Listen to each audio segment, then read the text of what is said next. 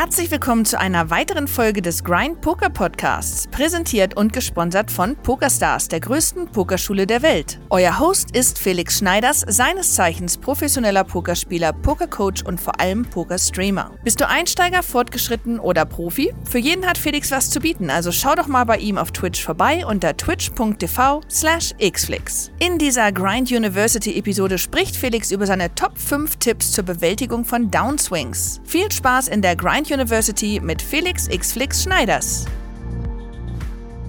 Tag, liebe YouTube-Freunde, herzlich willkommen zu einem neuen Grind University Seminar, zu einer neuen Grind University Vorlesung zum Thema wie gehe ich besser mit Downswings um? Jeder Pokerspieler kennt das, die Phasen, in denen einfach gar nichts läuft, in denen du andauernd Bad Beats zu bekommen scheinst, in denen du vielleicht auch schlechte Entscheidungen triffst und in denen einfach irgendwie keine Hand, kein Turnier, keine Session zu gewinnen scheint. Und da möchte ich dir als Profi, als langjähriger Profi mit über 15 Jahren Erfahrung ein paar Tipps aus meiner Sicht der Dinge geben und ich hoffe, dass dir das weiterhilft. Bitte schreib mir auch in die Kommentare, wie du mit YouTube, mit YouTube, Alter, scheiße, kack, wie du mit Downswings umgehst und äh, ich würde mich sehr freuen, mit dir oder mit euch darüber in den Kommentaren zu diskutieren. Jetzt geht es erstmal los mit meinen Top 5 Tipps zu Poker Downswings und wie man besser damit umgehen kann. Also, fangen wir an mit Nummer 5. Eine produktive Pause einlegen. Produktive Pause heißt nicht einfach nur eine Pause einlegen, wenn es gerade gar nicht läuft, sondern eben das Ganze und die Zeit, die du in der Pause hast, produktiv zu nutzen. Das heißt, du unternimmst irgendwas, was mal wirklich abseits vom Pokertisch dich wieder auf frische Gedanken bringt, was dich inspiriert. Ähm, geh mal wieder ins Museum, geh mal schwimmen, ertüchtige dich sportlich, äh, mach Unternehmungen, triff dich mit Freunden, äh, mach was mit der Familie, äh, koch dir was Leckeres, sei gut zu dir selber und tu etwas, was einfach dir selber wieder gut tut und was dir auch selber einen Wert vermittelt, ähm, der nicht abhängig davon ist, wie es gerade beim Pokern läuft. Das ist halt ganz, ganz wichtig. Ich finde, das ist so eine Maßnahme, die habe ich gerade früher als Profi auch immer ganz oft vernachlässigt. Und ähm, das habe ich erst nach vielen, vielen Jahren gelernt, wirklich dann auch zu machen. Habe dann teilweise zum Beispiel auch in Downswings einfach mal angefangen, irgendwann mir das Gegenteil von dem, das hat mich nämlich äh, ein, ein anderer Pokertrainer, äh, mit dem ich früher zusammengearbeitet habe, der Ecke sagt, gelehrt. Der hat sich in Downswings zum Beispiel einfach mal was Schönes gegönnt, was er sich schon immer gönnen wollte. Also für ein Hobby zum Beispiel irgendwie einen neuen Tennisschläger oder ähm, irgendwie äh, ein gutes Essen oder, oder irgendwas, was man immer schon mal machen wollte, ähm, irgendwie was einem gut tut. Aber was nicht einfach nur irgendwie so eine Flucht ist, sondern was wirklich etwas ist, was einem auch mal wieder einen neuen Impuls gibt ähm, einen inspiriert oder eben auch irgendwo äh, ja, weiterbringt. Ähm, sich weiterbilden, was lesen, ähm, und was Pokern angeht, finde ich auch ganz, ganz wichtig, zum Beispiel da mal andere Blickwinkel auszuprobieren. Wenn man dann unbedingt doch noch in dieser produktiven Pause Lust auf Pokern hat. Es kann ja sein, dass du sagst, okay, ich mache den Rechner komplett aus und ich gehe gar nicht mehr äh, an den, an, ich gehe gar nicht mehr an die Pokertische. Völlig okay und ist auch gut so. Ähm, wenn du aber denkst, hey, ich habe doch noch irgendwie Bock auf Pokern, aber ich glaube, ich werde gerade nicht mein A-Game abliefern, dann spiel doch mal ein anderes Format habe ich auch ganz oft gemacht in Downswing-Phasen, dass ich einfach mal, wenn ich richtig Bock auf Pokern hatte, dann mal ein anderes Format ausprobiert habe. Freshlegs, danke dir für die zwei Jahre Support. Vielen, vielen Dank mit Prime. Anderes Format ausprobieren hat den Vorteil, dass man zum Beispiel einfach mal wieder neue Blickwinkel auf das Spiel bekommt. Also wenn du zum Beispiel vorher Nole mit Hold'em gespielt hast und dann einfach mal Omaha spielst, dann merkst du einfach mal wirklich, was Varianz eigentlich bedeutet. Wie krass es eigentlich ist, wenn du so viele Outs hast, dass dir der Kopf explodiert. Oder wenn du ein besseres Gefühl für Blocker bekommst. Beim Omaha bekommst du ein sehr gutes Gefühl dafür, wie wichtig eigentlich Blocker sind. Und dann kannst du das vielleicht wieder auf No Limit Hold'em übertragen. Wenn du Sit and Goes spielst, merkst du auf einmal, hey, mein Short-Stack-Game ist gar nicht so gut. Wenn du vorher Cash-Game-Spieler warst und du hast irgendwie Probleme gehabt gegen Short-Stacks, dann hat dir vielleicht das Sit-and-Go-Spiel geholfen, dein Short-Stack-Spiel zu verbessern. Oder umgekehrt. Also du hast viele Möglichkeiten, einfach mal andere Sachen auszuprobieren. Und das Ding ist, ich glaube, beim Pokern ist es ja oft so, dass wenn man Sachen unbedarft macht, und das war ja, erinnert euch an die Anfänge, wenn ihr angefangen habt zu pokern, war es doch bestimmt so, und das kann, glaube ich, jeder bestätigen, ich inklusive, als du angefangen hast zu pokern, war es so, du dachtest, du kannst es. Du hast es voll drauf, du brauchst dir gar keinen Content reinzuziehen. Diese ganze Strategie und irgendwie Taktik und Rechnen und Podots und Ranges und so weiter braucht man gar nicht. Du spielst einfach nach Bauchgefühl, weil das funktioniert und das hat ein gutes Ergebnis gebracht, hat dir ein gutes Gefühl gebracht und du hattest einfach Confidence. Weil wenn du das Spiel selber erst gerade anfängst zu lernen, bist du meistens völlig befreit und eigentlich ohne Angst, so wie ein Kind. Ein Kind macht ja auch Dinge einfach irgendwie frei raus, ohne großartig Angst zu haben, weil es noch kaum Erfahrungswerte hat, weil es nicht weiß, hey, da kann ich runterfallen, da kann ich mir wehtun. Und genauso geht es ja auch, wenn du was zum ersten Mal lernst. Wenn du zum ersten Mal ein neues Spiel lernst oder zum ersten Mal, irgendwas spielst, ist die Wahrscheinlichkeit, dass du ganz gut performst, eigentlich relativ hoch sogar.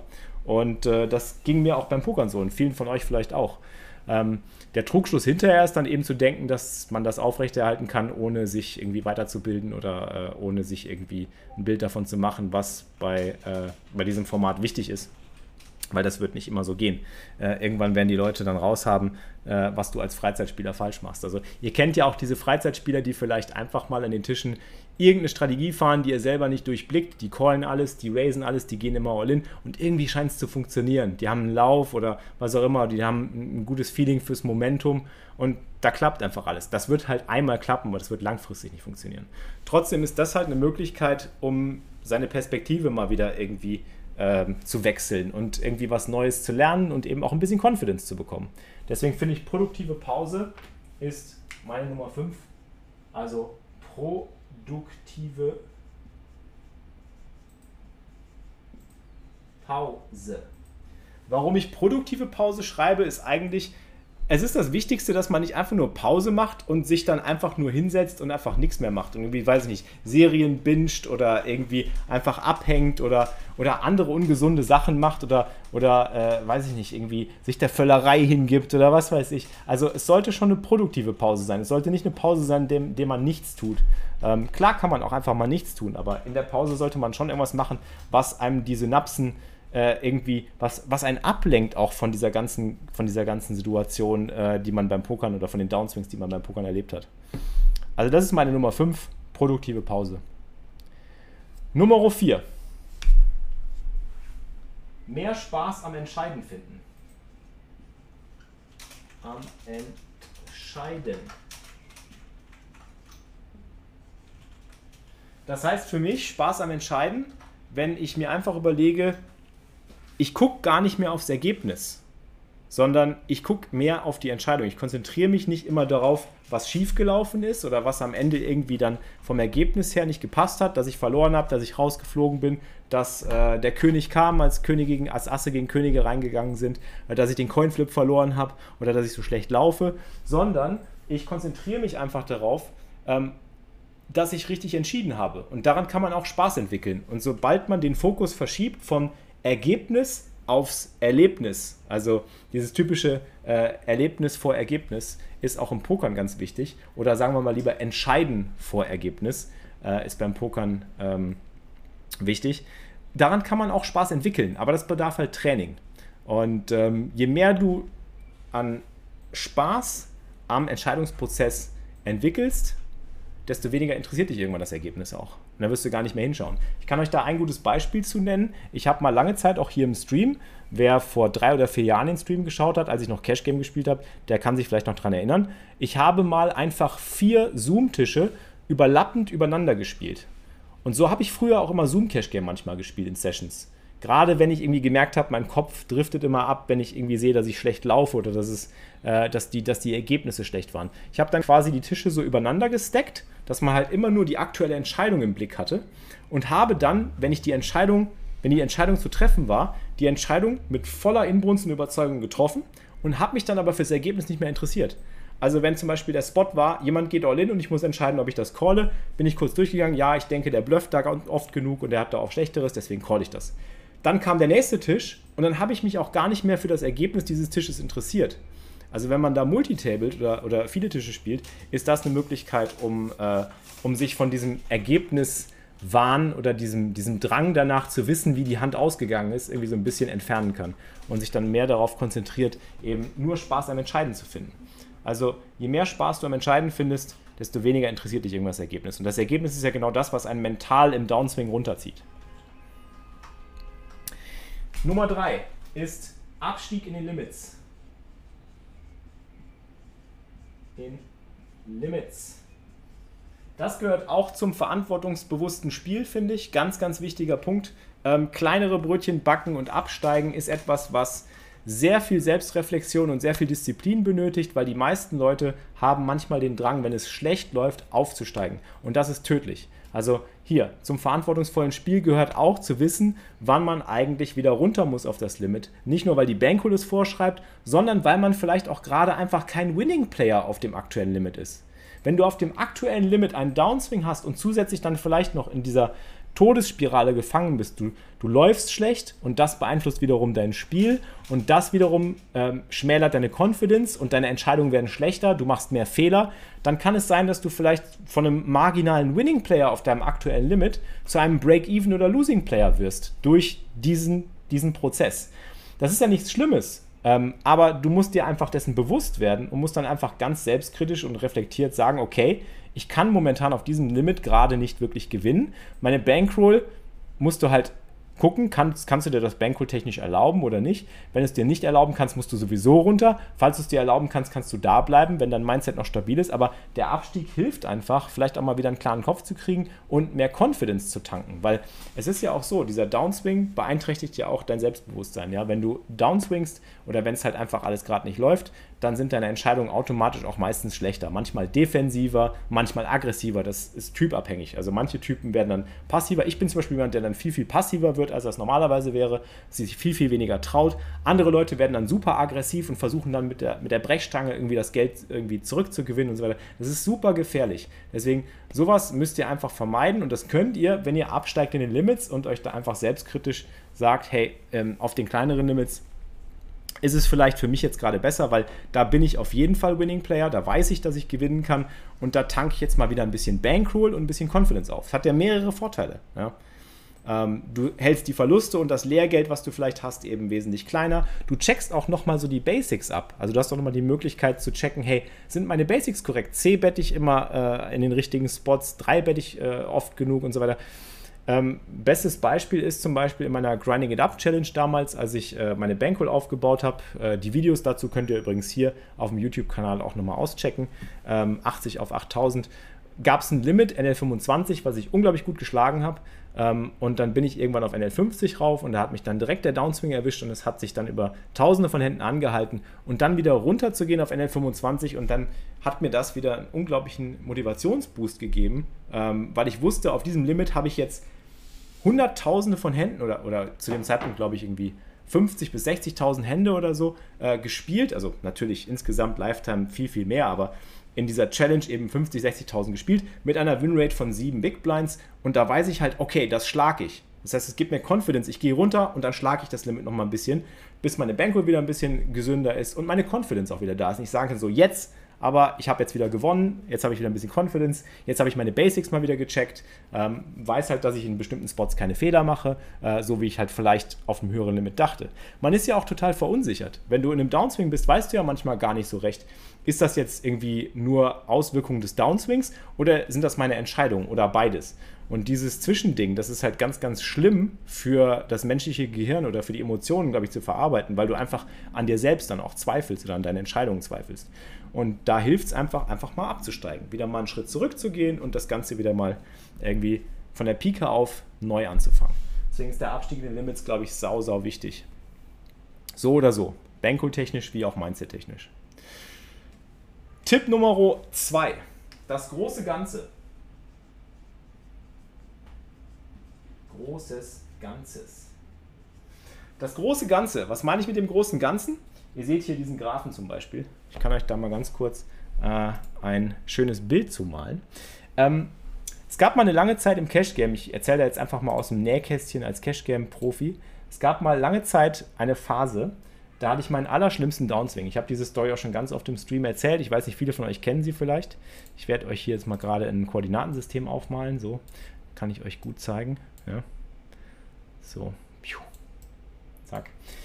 So. Und ähm, das war eine Zeit von zweieinhalb Monaten. Also ich mache das mal gerade hier so. erster Monat. Ich weiß noch ganz genau, das war meiner, mein schlimmster Downswing, weil ich mich daran erinnere, weil er mich so mental auch so komplett in Mitleidenschaft und runtergezogen hat. Ähm, zweieinhalb Monate. Also hier ist ein Monat, zwei Monate, zweieinhalb Monate. So. Und ähm, ich weiß noch ganz genau, oh, jetzt wäre es gestern gewesen. Sagen wir mal, wir sind irgendwo hier angefangen. Wir haben hier angefangen. Ich müsste ein bisschen größer anfangen. Da war die Bankroll. Die Bankroll war, glaube ich, gerade irgendwie so bei 20k oder so. So. Bankroll war bei 20k und ich habe hier gestartet und es ging irgendwie immer bergab. Es ging immer bergab, bergab. Vielleicht mal ein bisschen rauf, aber ein bisschen bergab. Erster Monat, so 2000 verloren. Zweiter Monat ging weiter bergab, ging weiter bergab. Und dann irgendwann war ich hier und ich glaube, das waren so, ah, ist vielleicht zu viel. Muss ich noch ein bisschen, ein bisschen schöner zeichnen. So, ja. Und, äh, keine Ahnung, das waren hier dann so, passt das? Ich glaube, es waren über 7K, das waren 13K.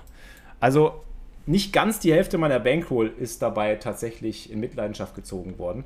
Und das war auf dem Limit äh, gemischt zwischen 2,5 und 1,2. Also da habe ich Shots genommen und dann habe ich 1,2 gespielt. Das war so die Downswing-Phase. Und äh, das ist schon ein heftiger Einschlag in die Bankroll. Das ist mehr als ein Drittel der Bankroll. Also mehr als ein Drittel der Bankroll ist quasi äh, flöten gegangen. Und dafür ist eine Bankroll ja da. Ich meine, wenn ein Drittel der Bankroll weg ist, hast du immer noch mehr als genug Bankroll, um weiterzuspielen. Und genau so soll es ja auch sein. Ähm.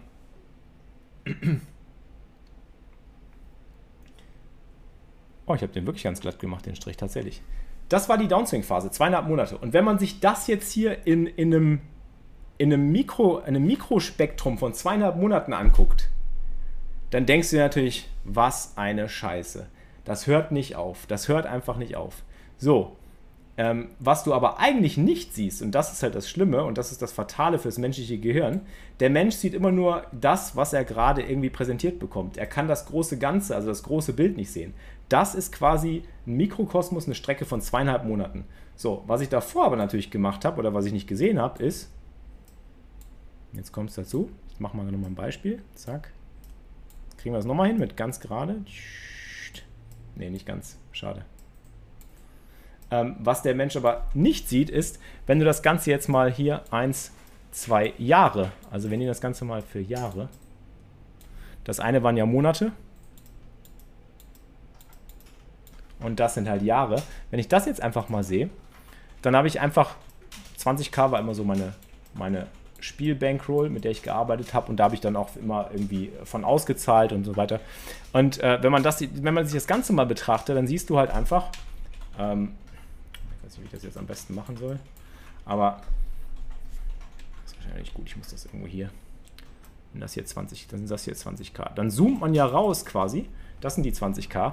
Und ähm, dann siehst du halt, dass das Ganze irgendwie immer irgendwie mit Ausschlägen verbunden ist. Ja? Die Bankroll steigt und steigt und steigt und steigt. Und das Ding ist, zwei Monate, und jetzt kommt es ja, zwei Monate oder die zwei Monate des Downswings, ich mache es vielleicht mal ein bisschen besser, ähm, sind vielleicht genau hier gewesen. Das sind vielleicht diese zweieinhalb Monate des Downswings gewesen. Und die, wir erinnern uns, das war dieser Graph hier, ja, die sieht man dann halt nur. Man sieht halt nur diesen Bereich, wo ein Drittel der Bankroll irgendwie verloren gegangen ist, aber man sieht nicht, was man vorher alles erreicht hat. Also die 20k Bankroll hatte ich zwar immer noch, aber im Endeffekt cache ich ja immer aus. Das heißt, vieles von dem Geld, was man dann hier irgendwo gemacht hat, wo man dann vielleicht irgendwo bei 50k ist oder so, sagen wir mal, wenn wir jetzt hier bei 50k sind, dann casht man ja auch was aus, um Rechnungen zu bezahlen, Miete zu bezahlen und und und oder sich mal was anzuschaffen und dann kommt man immer wieder auf die 20k. Aber effektiv hat man natürlich viel mehr gewonnen. Also das sieht, man sieht ja zwei Dinge einfach nicht. Man sieht nicht, was man alles gewonnen hat, weil man ja davon auch Sachen bezahlt und die auscasht und die dann in der Bankroll nicht mehr zu sehen sind. Aber eigentlich hat man sie ja gewonnen, also ist es ja hier. Ähm, und man sieht halt irgendwie nicht, dass dieser Downswing eigentlich nur ein kleiner Teilbereich ist. Also im Endeffekt, wenn du schon Winning Player bist, was natürlich auch nicht auf jeden zutrifft, aber wenn du schon Winning Player bist und du weißt, dass du über, über einen Zeitraum von Jahren eben schon so viel angehäuft hast, dann ist im Endeffekt dieser Downswing immer nur ein Teilausschnitt und ein Teilbereich und das menschliche Gehirn hat halt Schwierigkeiten, das Ganze irgendwie so in der großen Gesamtheit zu betrachten.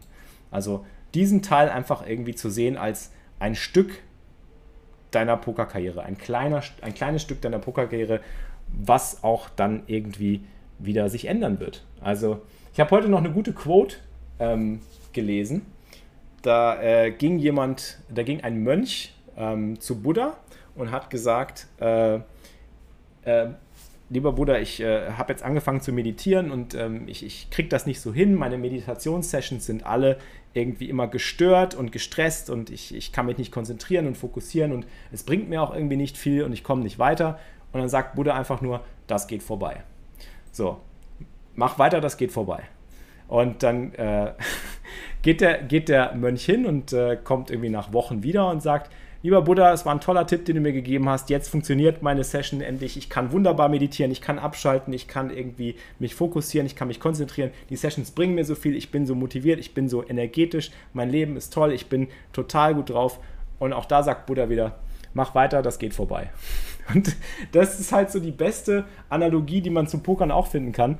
Ähm, das ist alles Teil des Spiels, ja. Äh, das geht alles vorbei, wenn man, wenn man denn entsprechend dranbleibt. Und was der Buddha auch sagt, ist, dass man eben dranbleiben muss mit gutem Spiel, sich zu versuchen, sich zu üben. Also nicht aufzuhören, irgendwie ähm, gutes Bankroll-Management zu pflegen, gute Strategie zu pflegen, sein Spiel nach vorne zu bringen und und und sein Spiel zu verbessern. Ja, und äh, deswegen sind das Dinge, die eben temporär sind, wenn du dich an gutes Bankroll-Management hältst und gute Strategie äh, implementierst und äh, dein Spiel auch hinterfragst und, und selbstkritisch mit dir bist und dich wirklich bemühst, dann werden Dinge halt vorbeigehen. Also sowohl Upswings wie Downswings. Ja. Das ist ja nur eine Bewertung des menschlichen Gehirns. So, deswegen das große Ganze betrachten. Ja. Und äh, das hilft einfach, um zu sehen, hey, es wird immer wieder Phasen geben, in denen es nicht läuft, es wird Phasen geben, in denen es gut läuft. Beide nicht überbewerten. Weder die Downswing-Phase noch die Upswing-Phase. Beides geht vorbei. Ja. So, dann mein Top-Tipp Nummer 1. Und das ist jetzt ganz wichtig. Ich glaube, das haben viele von euch schon, schon gesagt. Ähm, ist auch wieder Community.